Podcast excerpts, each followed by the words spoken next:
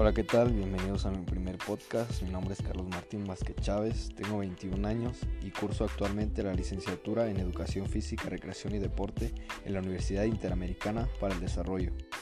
Bien, como lo acabo de mencionar, estoy estudiando la licenciatura en Educación Física, Recreación y Deporte y este podcast es referido a la materia de nuevas tendencias en la actividad física. Y el tema del día de hoy, el que estaremos viendo, será los diferentes medios en los que se desenvuelve la actividad física.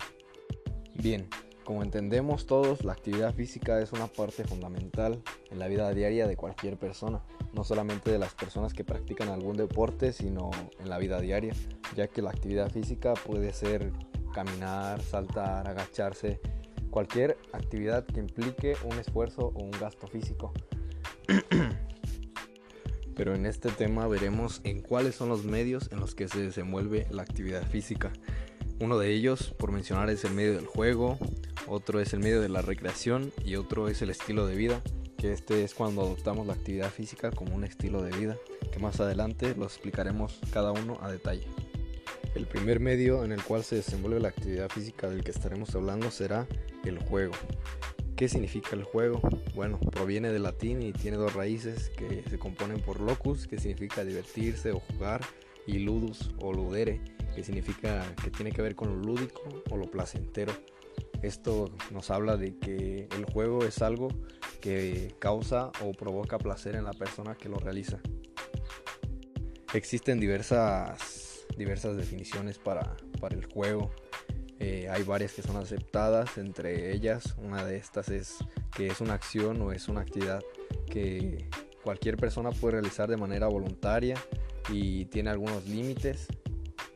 y estos límites pueden ser solamente espaciales o temporales, que esto nos habla del espacio que la persona cuenta para realizar el juego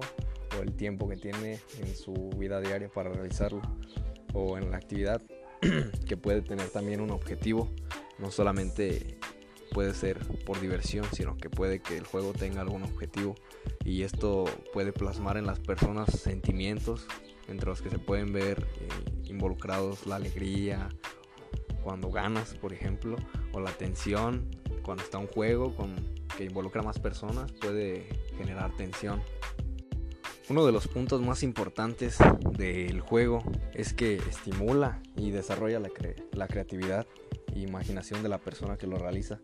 Por eso es muy usual que en la enseñanza, más en la educación física,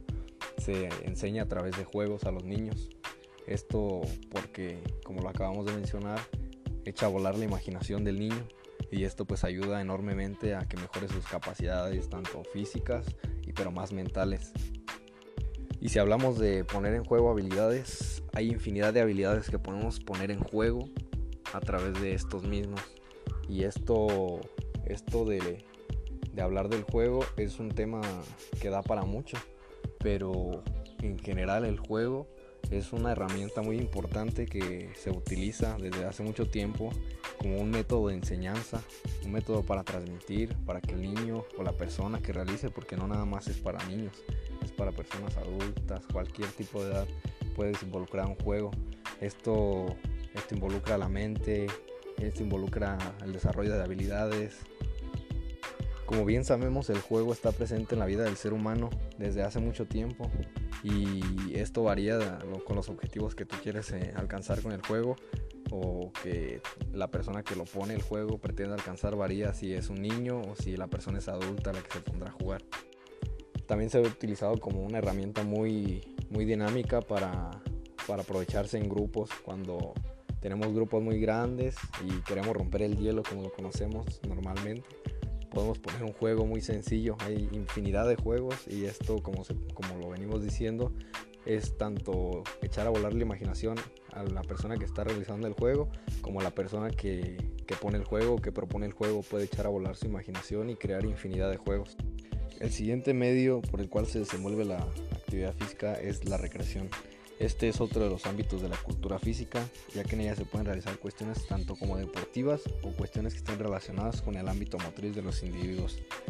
Esto es la manera en que cada persona usa su tiempo libre para recrearse y esto también depende en base a los gustos que tenga cada persona, obviamente. Y así como podría elegir un deporte o puede elegir otro. Existe mucha confusión en lo que respecta al concepto de recreación, ya que este es muchas veces confundido con el concepto de juego o tiempo libre y puede que tenga algo que ver esto, pero este término viene de después de que las personas tenían jornadas de trabajo muy largas, se les daba un descanso para que la persona se regenerara y como dicen recreara su vitalidad y su fuerza para nuevamente poder emprender sus actividades del trabajo con mayor facilidad o con el mejor desempeño. Entonces, que actualmente el concepto de recreación se le considera como que es una actitud, es la conducta y, o estado de ánimo que es indispensable en la educación total para los individuos y esto les permite, como lo habíamos mencionado anteriormente, emprender nuevas tareas y esto es enriquecedor para su formación y aparte de que esto les da una satisfacción personal y esto les ayuda a ocupar su tiempo libre de la mejor manera posible. Actualmente pues la recreación es vista como el medio por el cual una persona se puede desenvolver de una manera espontánea que produce un cierto grado de placer en el individuo por encontrarse en su completa elección de él poder decidir qué puede hacer en su tiempo libre. Obviamente, como le habíamos mencionado, tiene que ser de la manera en la que se ocupe mejor posible el tiempo que se tenga libre. Esto básicamente es con el fin de que la persona tenga un momento de esparcimiento, un momento de descanso, un momento para un medio por el cual se puede expresar y pueda socializar.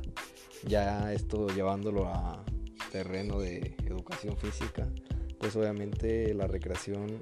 es ocupar el tiempo libre eh, realizando alguna actividad física, alguna actividad que traiga beneficio a tu organismo. Por último, trataremos el último medio por el cual se desenvuelve la actividad física y este es el estilo de vida.